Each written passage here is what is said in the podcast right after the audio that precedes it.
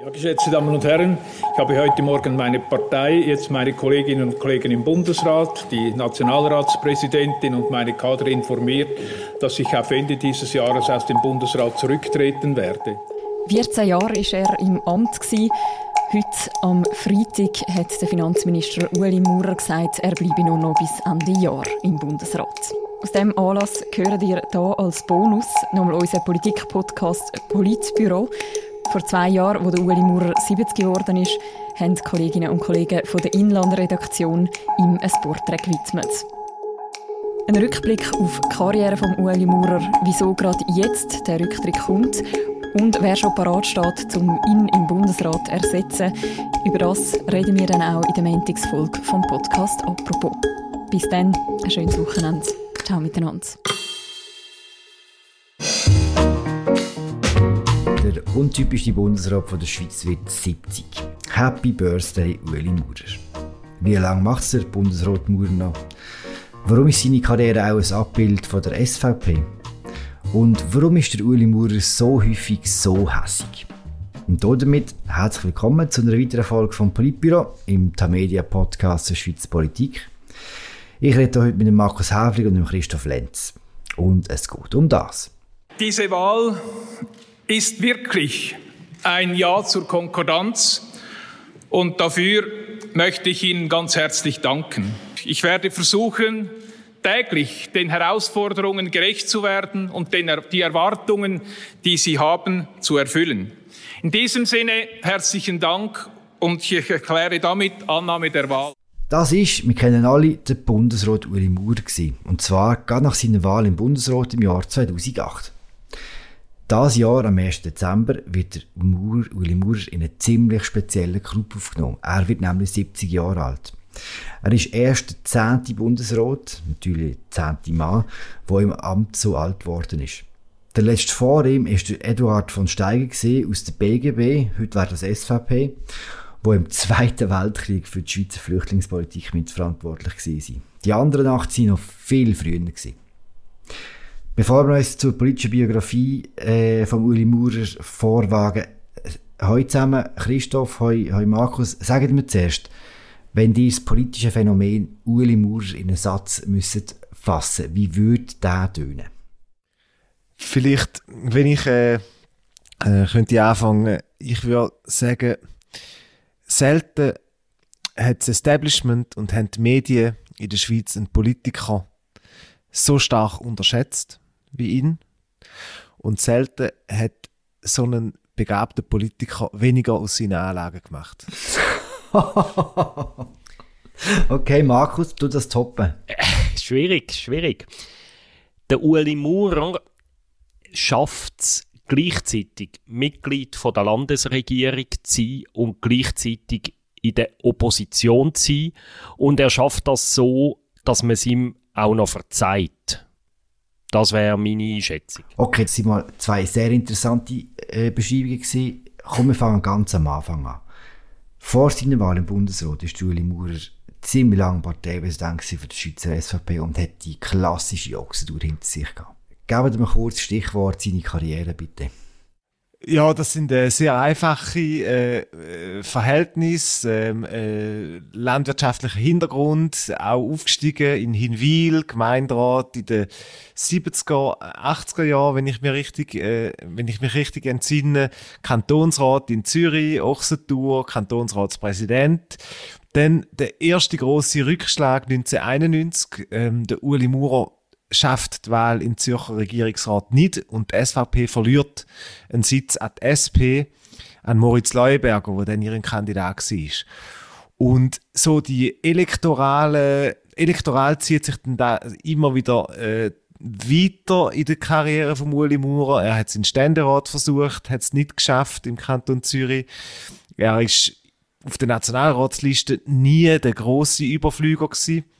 Er ist nie ein Charismatiker gewesen, ist vielleicht nie besonders populär gewesen, aber er ist ähm, ein, sicher ein Krampfer gewesen und sehr ein schlauer Politiker, wo der Aufbau von der, oder der Aufstieg von der SVP mhm. und ihren organisatorischen Aufbau in den 90er und 0er Jahren maßgeblich prägt hat und dort sicher eben, wie ich vorher gesagt habe, ein Politiker, der auch lange unterschätzt worden ist ähm, vom Establishment, von den Medien, von den anderen Politikern. Eben, man hat ihn nie wirklich ernst genommen, Markus. Das war ein bisschen wie seine Masche, gewesen, oder seine, sein Markenzeichen. Gewesen.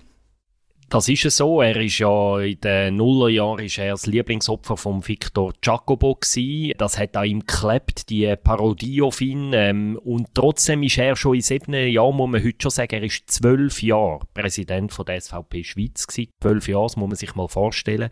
Hat in diesen zwölf Jahren ähm, dauernd irgendwelche Sektionen abklappert und für, aus meiner Sicht ist der Uli Maurer einer der wichtigsten Architekten von dem Aufstieg von der SVP zu der stärksten Partei. Er ist natürlich nicht, sagen wir, äh, der, der Auslöser gewesen, das ist mehr der Christoph Blocher gewesen, aber einer von denen, es noch auf dem Terrain umgesetzt hat, ist er gewesen, oder? Und das ist schon eine einmalige politische Leistung auch. Sagen mir schnell, warum ist er so maßgeblich für den Aufstieg? Es hat halt nicht nur irgendwie jemand gebraucht, der in der Arena ähm, die Positionen von der SVP vertreten hat, sondern es hat jemand gebraucht, wo da auch an der Basis unten verkörpert, wo rausgeht in die Sektionen, wo die langen Autofahrten ähm, auf sich nimmt, wo da bedingt, wo ähm, versteht, wie man äh, eine Organisation aufbaut, wie man Strukturen schafft, wie man Leute motiviert da ist sicher seine, seine grosse Gabe und sein grosser Beitrag an Aufstieg von der SVP. Aber wie es der Markus vorher auch gesagt hat, der Maurer ist da damit nicht irgendwie zu einer Identifikationsfigur geworden man sieht zum Beispiel daran, es gibt in den Buchhandlungen ähm, Christoph Blocher Biografien, es gibt in den Buchhandlungen Toni Brunner Biografien. Mhm. Grüße an, Grüß an Benny Gaffner an dieser Stelle es gibt keine Uli Maurer Biografie. Und das zeigt, dass ähm, selbst bei der hartgesottenen SVP ist eher möglich, es gibt möglich, nicht einen, äh, einen, einen, Fankult äh, Uli Maurer. Hm. Markus, nach, nach der langen Zeit an der Spitze von der nationalen Partei ist er dann auf dem Ticket gewesen, wo klar war, dass der Christoph Blocher nicht mehr in den Bundesrat kommt. Auch dort war er wie die Nummer zwei gewesen. Ganz am Anfang bei seiner Wahl in, in die Regierung. Wie hat er diesen Rollenwechsel geschafft? Ich mag mich extrem gut erinnern an die SVP-Delegiertenversammlung 2008, wo er nominiert worden ist. Das ist bei der äh, Kaffeemaschinenfabrik Jura gsi, im, wo, wo es hat jeder sitzt, dort irgendwo an der A1. Ähm, sind also da die äh, SVP-National- und Ständeräte, wir Journalisten sind dort versammelt gsi und dann ist, oder, der, der Blocher ist abgewählt gsi, äh, die SVP hat einen Ersatz gesucht, der Maurer hat sich lang bitten und hat sich ziert und dann ist er, der Uli Maurer, der biedere, bescheidene Uli Maurer, mag ich mich erinnern, ist dort dann in einem relativ edlen Auto eingefahren auf dem Parkplatz, glaube schon mit Chauffeur, wenn ich es recht in Erinnerung habe, ist ausgestiegen, ist äh, nominiert worden, ist von der Bundesversammlung gewählt worden und das ist schon eine der erstaunlichsten Karrieren der Schweizer Politik in den letzten 30 Jahren, oder? Der Uli Maurer, der Bauernsekretär von Zürich, der jahrelang die politischen Gegner verunglimpft hat, wo irgendwie ähm, zum Teil wirklich übelste Aussagen auch gemacht hat von laufenden Fernsehkameras, wo auf Angriff war, auf Opposition war. Auf einmal wird er fast mit Standing Ovations im Bundesrat gewählt, weil alle gesagt haben, lieber der als der Blocher. Oder? Es hat ja dann später immer wieder Elogen gegeben von den Medien, wo äh, Ueli Maurer den Staatsmann und so benannt haben und genannt haben. Und ja, er hat, er hat den Rollenwechsel vollzogen. Er ist in die Rolle eingewachsen. Es macht ihm heute sogar Freude, äh, auch wenn er etwa die keine Lust hat. Und trotzdem, für mich gibt es, aber auf das kommen wir dann wahrscheinlich noch, es, es gibt auch relativ äh, dunkle Schattenseiten von Uli Maurer als Bundesrat aus meiner mhm. Sicht. Mhm. Wir bleiben kurz bei der ersten Phase. Wie gut war er als Verteidigungsminister, Christoph? Du hast viel über das geschrieben damals die Frage ist ja, wie misst man einen Erfolg bei einem Bundesrat? Mhm. Und bei ihm kann man sagen, er hat den Kampf zum Beispiel mit der Armee hat er nicht aufgenommen. ich finde, das zeichnet nicht nur seine Zeit als Verteidigungsminister, sondern auch jetzt im Finanzministerium äh, aus, dass er eigentlich, sagen wir, mit, der, mit der langen Leine führt. Und bei der Armee ist dann tatsächlich das Problem gewesen, der, der Laden ist äh, in Unordnung gewesen. Es hätte wahrscheinlich jemand gebraucht, der genauer anschaut. Ähm, und der Uli Moore ist für das nicht der richtige Mann gewesen. Er hat sich arrangiert mit quasi der Generäl und hat die machen lassen was zu zahlreichen Beschaffungsskandalen geführt hat. Äh, die mhm. Armee hat ihre Panzer verloren und der Uli Maurer hat gleichzeitig immer von der besten Armee der Welt äh, geredet, die er will anstreben mhm. Und das hat ihn, glaube ich, eine gewisse Glaubwürdigkeit auch gekostet, wo letztlich seine größte politische Niederlage als Bundesrat verursacht hat. Ähm, die Ablehnung vom äh, Kauf vom Kampfjet Grippen, wo dann äh, sehr lang unvorstellbar war, ist, die geht zu einem grossen Teil auf seine Kappe. Mhm, weil man nie wirklich gewusst hat, was er genau will. Oder will der jetzt die Jets oder will es er nicht. Das, dort ist seine Kommunikation schon nicht sehr deutlich gewesen. Wie hast du als Verteidigungsminister gefunden, Markus? Ähm, ich unterschreibe alles, was der Christoph gesagt hat. Man muss sagen, der Guy Parmelin, der ja häufig äh, in der Öffentlichkeit nicht so einen wahnsinnig guten Ruf hat, hat im VBS also härter durchgegriffen als Ueli Maurer. Er hat den Verantwortlichen weniger durchgehen lassen als Ueli Maurer. Man muss aber trotzdem sagen, er hat einen Erfolg als Verteidigungsminister. Das ist nämlich die äh, Weiterentwicklung der Armee, die WA, die äh, Armeereform, wo die Armeebestand mehr oder weniger halbiert hat. Die hat er verantwortet, durchgezogen, ähm, auch durchgebracht. Und das ist doch auch bemerkenswert für einen SVP-Bundesrat. Er ist dort ähm, bereit gewesen, sich auch als SVPler, als Konservative neuen Realitäten anzupassen. Das ist schon eine bemerkenswerte Reform, weil eigentlich in der Verteidigungsdoktrin jetzt von der, von der konservativen Schweiz gibt es viele, wo quasi ein grosses, äh, mehr oder weniger stehendes Heer wollen, 200, 300.000 Mal Kampfstiefel, wo bereit sind, aufgeboten zu werden. Ähm, und er hat dort wirklich ein modernes Konzept übernommen und sich angeeignet und auch verteidigt, auch gegen den Widerstand aus der eigenen Reihe. Insofern er hat ähm, fallweise, und es ist häufig auf seine Laune drauf angekommen, aber er hat immer wieder mal ähm, bundesrätliches Format bewiesen. Hm. Was ja lustig ist, nach einer gewissen Zeit im Verteidigungsdepartement haben wir wirklich immer mehr das Gefühl bekommen, dass jetzt war, oder? Da ist jemand die seine Zeit noch am Absitzen und äh, wird wahrscheinlich auch bald wieder verschwinden. Und dann kommt der Wechsel ins äh, Finanzdepartement und man erlebt einen ganz anderen Uli Maurer. Er plötzlich ist total aufgeblüht, kann man fast sagen, oder? Das ist richtig, ja. Er hat wie einen zweiten Frühling dort. Ich glaube, es ist auch die Erfahrung gewesen, quasi ähm, nach äh, sieben Jahren im Bundesrat plötzlich in irgendwie in ein aufgeräumtes Departement reinzukommen, wo man nicht irgendwie immer Probleme hat, lästige Sachen, sondern wo eigentlich alles gelaufen ist, die, der Bundeshaushalt der hat funktioniert und äh, wie, ein, wie ein Uhrwerk einfach alle Jahre ein paar Milliarden Gewinn abgeworfen. Der Uli Moore ist in das Finanzdepartement und seine Überlegung war, ja, nichts anlangen da innen. Einfach alle weitermachen lassen, so wie es bei der Evelyn Wittmer-Schlumpf funktioniert hat. Ähm, dann sind wir putzt und gestrahlt so. Mm. Und da zeigt sich auch jetzt, ich meine, er hat alle, er hat alle zentralen Positionen eigentlich von ihr übernommen, im Großen und Ganzen.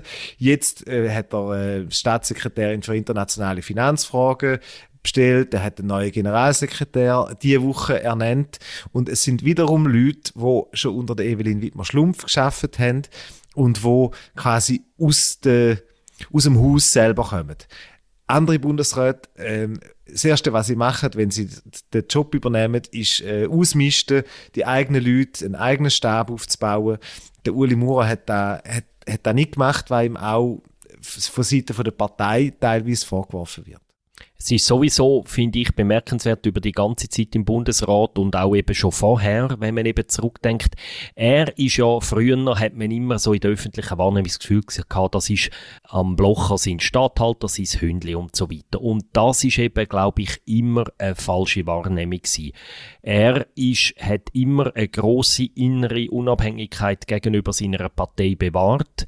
Die geht aus meiner Sicht, und ich verfolge am Uli Maurer seine Karriere wirklich schon seit etwa 20 Jahren bald, also seit 20 Jahren begegne ich ihm auch immer wieder und ich muss bis heute, frage ich mich manchmal, glaubt er wirklich alles von dem, was er erzählt? Das sind für mich wirklich unbeantwortete Fragen, aber es ist gleichzeitig auch eine Auszeichnung, weil er die Unabhängigkeit bewahrt hat. Er hat sich auch nie in dem Umfeld, im engeren Umfeld von Christoph Blocher bewegt. Er hat dort eine Distanz gewahrt und es gibt verschiedene Indizien und Äußerungen, die auch darauf hindeuten lassen, dass so gewisse Sachen am, Christoph Blocher seinem Stil, auch so der, vielleicht auch der Reichtum, wo, wo, wo der Blocher äh, so zelebriert und so weiter, dass ihm das eigentlich innerlich widerstrebt. Er hat dort die Distanz gewahrt dunkt es mich, über, die ganze, über seine ganze Karriere. Mhm. Wo eine Distanz auch deutlich gewartet ist äh, zu uns, zu den Medien. Äh, du hast vorhin schon gesagt, kein lustiges Stichwort. Wir hören schnell, wie das im Original gehört tönt hat. Herr Bundesrat, darf ich schnell? Nein, keine Lust. Er hat keine Lust, Sie haben es gehört. Das ist kurz nach der Bundesratswahl 2015 gewesen, wo er einem Journalist vom Schweizer Fernsehen kein Interview geben Mit dem Fernsehen hat es so zu gut gehabt. Wir hören auch noch einen anderen Ausschnitt, wo er mit dem Sandro Brotz, und der ein bisschen geschulmeistert hat. Da hören wir schnell rein. Reden wir doch über etwas, Nein, Sie wollen das auch noch zeigen. Wir haben es jetzt thematisiert und diskutiert und Ja, aber nicht zeigen. Das zeigt ihre, ihre Haltung, die sie haben in diesem Geschäft. Ich finde das, find das relativ mhm. tendenziös für ein Fernsehen, das von, äh, von öffentlichen Geldern lebt. Nimm das so zur Kenntnis und erlaubt mir die nächste ja, aber dann Frage machen Sie es das nächste Mal besser, nehmen Sie es nicht nur zur Kenntnis. Das ist journalistische schwache Leistung, Punkt. Das, oder die Unlust, mit Medien zu reden, Medien zur Verfügung zu stehen, das hat schon eine gewisse Konsistenz. Man hat auch das Gefühl, er hat schon immer eine latent feindselige Haltung gegen Medien, gegen DSG im Speziellen. Hat das mit seiner Zeit als SVP-Präsident zu tun oder ist das einfach, keine Ahnung, woher kommt das? Ich denke schon, dass wir Medien mit dem Uli Maurer zum Teil schon sehr kritisch umgegangen sind vor allem finde ich vor seiner Zeit im Bundesrat eben die Parodien und so weiter, dort hat er viel äh, Gülle müssen über sich ergehen lassen. Er hat auch später gesagt, dass ihm das zum Teil Mühe gemacht hat. Man muss sich auch vorstellen, er hat hier kleine Kinder gehabt die haben irgendwie äh, jede, wenn ich mit Jacobo Müller gekommen, oder das Victor Spätprogramm, die haben jede Woche irgendwie äh, gesehen, äh, am Fernsehen gesehen, wie da ihren, ihren Vater lächerlich gemacht worden mm. ist. Mhm. Ich glaube, das ist für ihn nicht einfach gewesen und könnte mir schon vorstellen, dass das ein Beweggrund ist. Ich glaube auch, dass da ein Beweggrund ist. Ich meine, die mediale Reaktion auf den Uli Moore, da ist natürlich auch ein eine Reaktion auf den Stil von der SVP, wo, wo ähm, ungewohnt hart war in den 90er Jahren und wo niemand so fest verkörpert hat wie der Uli Maurer selber. Und wo, ein Stil, wo auch er verteidigt hat und dass dann er hat müssen einstecken dafür, liegt ein bisschen auf der Hand, aber er hat da den Medien nie nie richtig verziehen. Mhm. Er hat aber, glaube ich, auch realisiert, dass er die Medien nicht braucht. Es gibt andere Politiker da in Bern, wo jedes Telefon abnehmen von einem Journalist. Ähm, und er ist nicht einer von denen gewesen. Er hat seine Macht in der Partei ähm, seine Machtbasis in der Partei gehabt. Und er ist mit allem, was er geleistet hat, für die Partei heute auch extrem extrem unabhängig ähm, vom Druck, wo aus der Partei rauskommt. Also mhm. er hat wirklich, ähm, er hat ein bisschen eine Freiheit. Ich würde da ein bisschen widersprechen. Ich finde, er hat gerade früher als Parteipräsident Medien sehr wohl gebraucht. Er hat sie als Verstärker von seinen Botschaften gebraucht. Er ist auch, und das finde ich wichtig, dass du darauf hinweisst, er hat verantwortet die zum Teil üblen Plakat von der SVP in den 90er und 0er Jahren, die sind auf seine Verantwortung gegangen. Er ist einer gewesen, der so Sprüche gemacht hat, wie, solange ich Neger sage, bleibt mm. die Fernsehkamera bei mir. Also, ich finde das wichtig, was du jetzt gesagt hast. Er hat viel Güllen bekommen, aber zum Teil hat er sie auch ein Stück weit verdient, muss man sagen. Und noch etwas zu den Medien. Ich finde, er hat zum Teil es nicht ehrliches Doppelspiel gespielt mit den Medien. Er ist früher einer den ganz wenigen Schweizer Politiker gsi, wo man hat können interviewen. Am Rand von einem Parteitag hat man ihm das Mikrofon anheben. Er hat ein Interview gegeben mit knackigen Sprüchen und so weiter. Und er hat es nicht autorisieren. Man hat es ihm also nicht müssen zum Gegenlesen schicken. Das hat, macht kaum ein Schweizer Politiker. Jetzt auf den ersten Blick tönt das extrem souverän, aber in Tat und Wahrheit ist es dann so gewesen, wenn ihm nachher irgendeine Aussage später um die Ohren geflogen ist, dann hat er sich distanziert und dann hat er einfach behauptet, das habe ich nie gesagt, auch wenn es anders war, oder? Das, das finde ich, das ist so ein bisschen das Doppelspiel. Er hat Medien benutzt und, und hat ist zum Teil dann aber wirklich auch nicht ehrlich gewesen dem. Das äh, habe ich also zum Teil selber erlebt, solche Sachen. Ich glaube, jeder Bundeshausjournalist äh, kann solche Geschichten erzählen. Und häufig hat man auch den Eindruck gehabt, dass der, der Maurer die Provok also er hat sehr wohl manchmal verstanden, aktiv zu provozieren.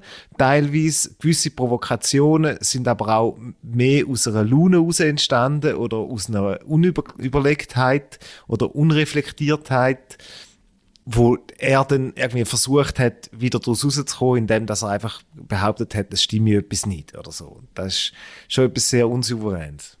Das ist aber das, was wir schildern da ihm, oder? Dass man nie genau weiß, macht er jetzt etwas einfach aus Unbedachtheit, aus, aus Blödheit sogar, oder macht es strategisch. Wie zum Beispiel, wenn ihr euch könnt erinnern an das Interview am, in der ersten Corona-Welle in der NZZ, wo er quasi auf einer Seite ziemlich deutlich sagt, dass er eigentlich mit dem Vorgehen vom Bundesrat überhaupt nicht einverstanden ist, wo, wo er quasi Konkordanz total bricht, aber wo, wo man das Gefühl hat, es ist wie ein nötig sieht, um das seiner Basis mitzuteilen.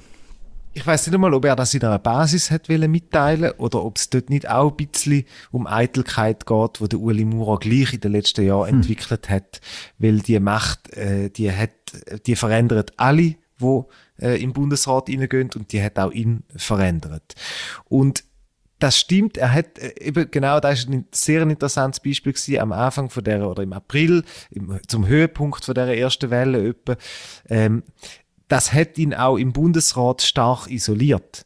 Und da habe ich vorher ein bisschen gemeint, mit selten hätten Politiker weniger aus seinen Anlagen gemacht.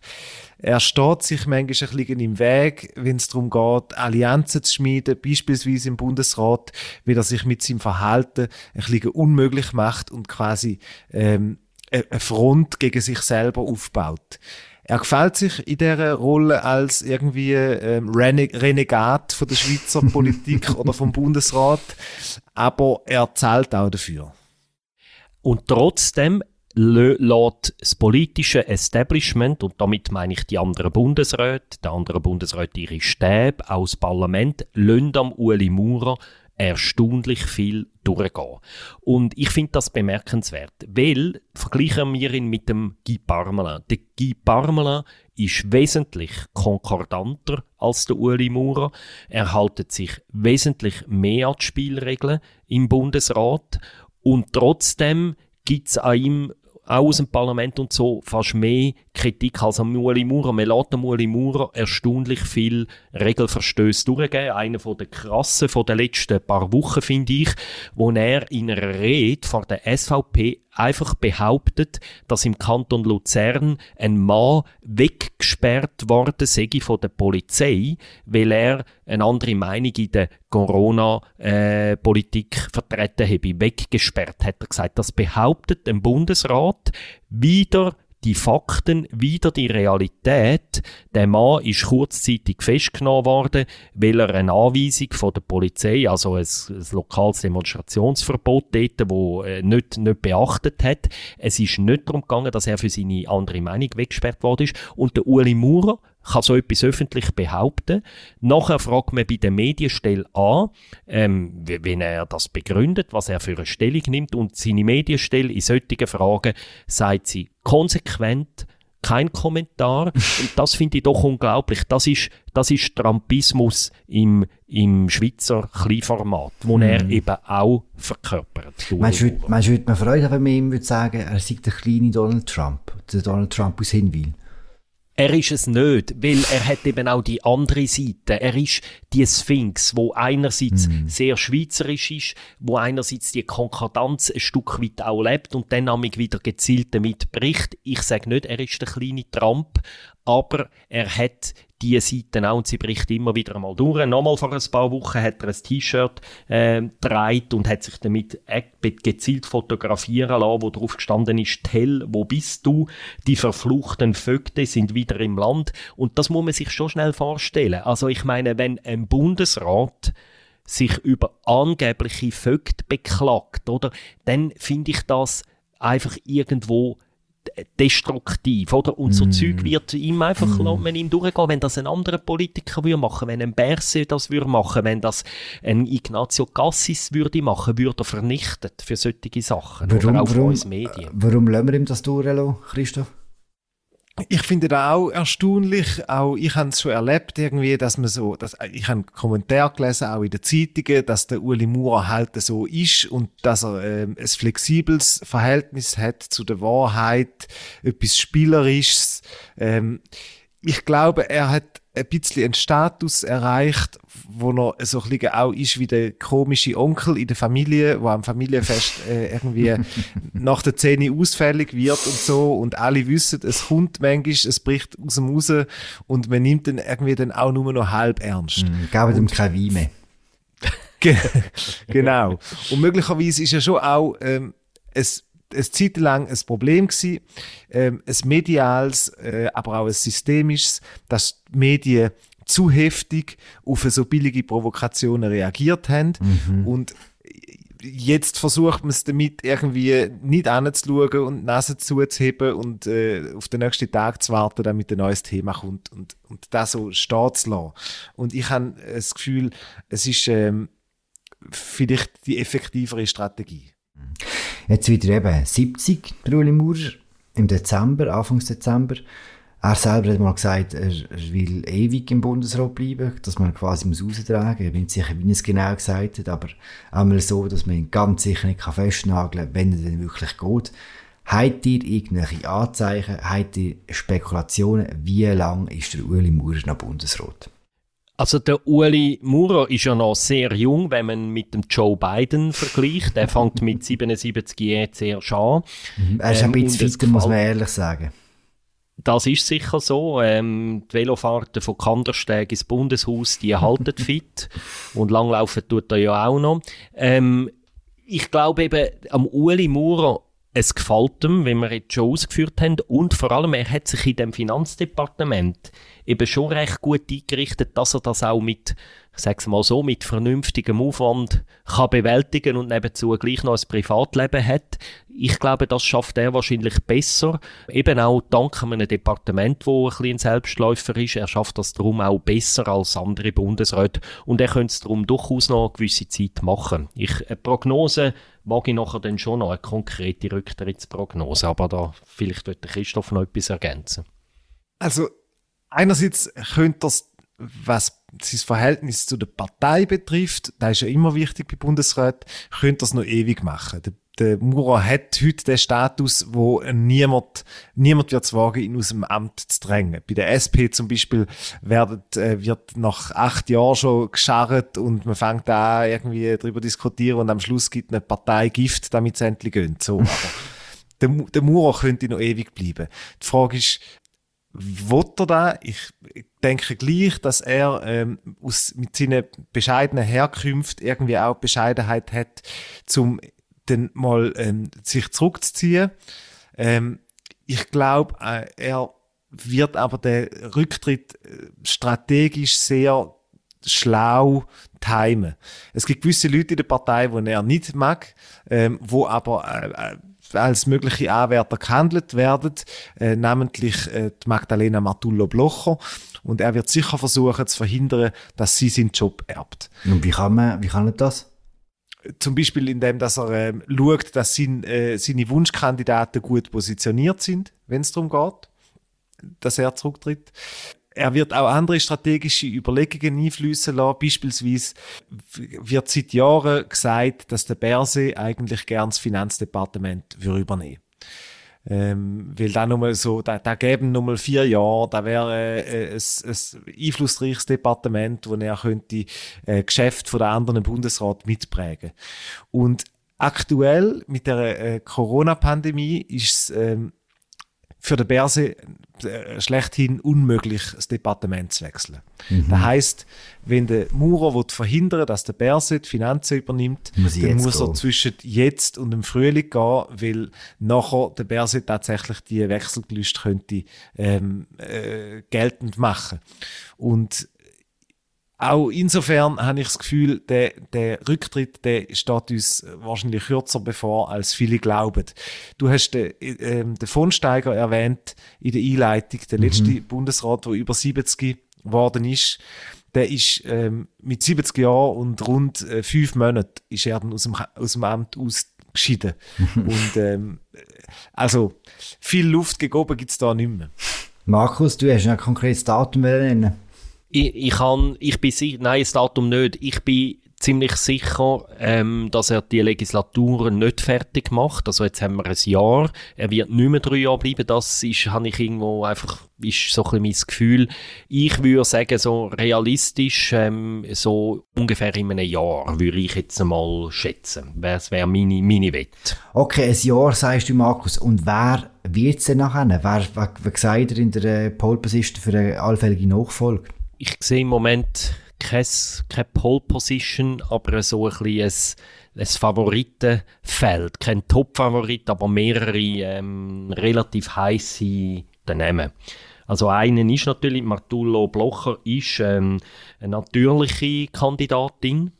Wenn sie würde kommen, könnte die Fraktion fast nicht anders, als sie zu nominieren. Mm, sie würde einfach nicht Aber gewählt werden von den anderen. Sie würde vermutlich eher nicht gewählt werden, aus meiner heutiger Sicht. Ich sehe ähm, zwei interessante Namen. Ich sehe den Franz Grütter, äh, Luzerner Nationalrat, als möglicher Kandidat. Und ich sehe den Pierre-Alain Schneck, Berner Regierungsrat ui, ui, ui. als möglicher okay. Kandidat. Er hat allerdings ein grosses Handicap oder zwei. Er ist nicht im Bundeshaus tätig im Moment und er ist, ähm, er ist eigentlich Roman. Darum hat er sicher reduzierte Chancen. Aber er macht in dieser Pandemie in Bern relativ einen guten Job, ziemlich deutlich besser zum Beispiel als die Zürcher Kantonsregierung.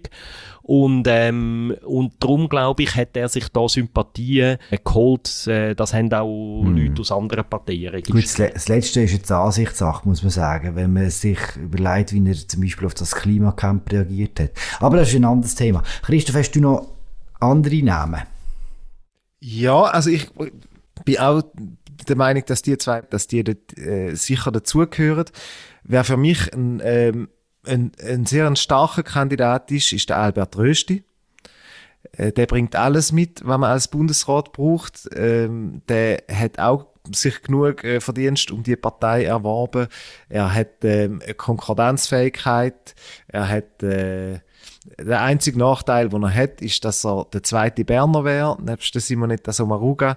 Ähm, und äh, da, da hat es aber auch schon so Fälle gegeben, wo man zwei Berner im Bundesrat hat und sogar noch gleichzeitig zwei Zürcher, wenn ich mich richtig erinnere. Ich würde sagen, der Rösti ist ein Kandidat und ich würde gleich nicht ähm, äh, ausschliessen, dass Nathalie Rickli äh, zurück auf Bern kommt hm. für den Job.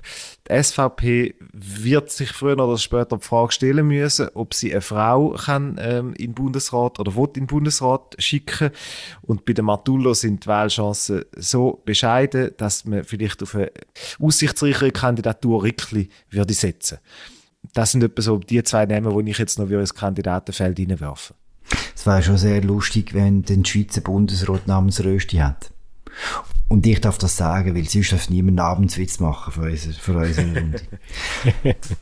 hey, Kollegen, das war sehr interessant. Gewesen. Wir werden sehen, wer für euch recht behält. Die werden erfahren natürlich in unseren Zeitungen äh, und im Politbüro auch.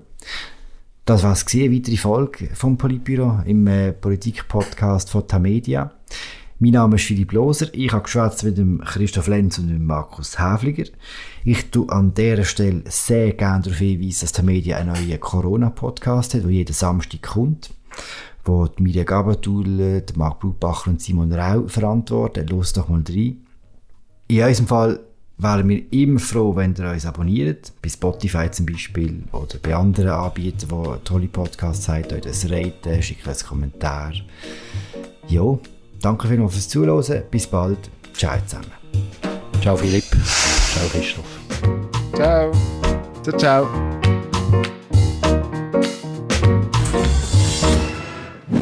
Liebe Zuschauerinnen und Zuschauer, herzlich willkommen zur Security TV. Unser Verteidigungsminister hat diese Woche seine Pläne für die Zukunft der Schweizer Armee bekannt gegeben. Darum ist er heute bei mir im Studio, Herr Bundesrat, Korporal Rickenbacher Schors. Herr Bundesrat, die Armee von der Zukunft hat ja weniger Soldaten, weniger Diensttage, weniger Kasernen und weniger schwere Waffen. Warum kostet sie denn trotzdem mehr Geld? Sag ich nicht. Das können doch die Schweizerinnen und Schweizer wissen. Sie sagen ja, wenn ich, also Sie, die Armee umbauen muss, wird unser Land nachher weniger sicher. Wir haben zum Schutz vom Bürger vor fremder Macht schlussendlich noch mehr private Security-Dienste eingegriffen. Das müssen Sie selber wissen. Herr Bundesrat, Sie sind doch mit dem Ziel angetreten, die beste Armee von der Welt zu formen. Jetzt ist dann bald einmal die kleinste. Wie erklären Sie am Bürger den strategischen Wandel? Sag ich erst Ende Jahr. Jetzt Kopf verklemme, Herr Maurer. Rücken Sie raus mit der Sprache. Was haben Sie mit dieser Armee vor? Jetzt rücken Sie raus. Keine Lust.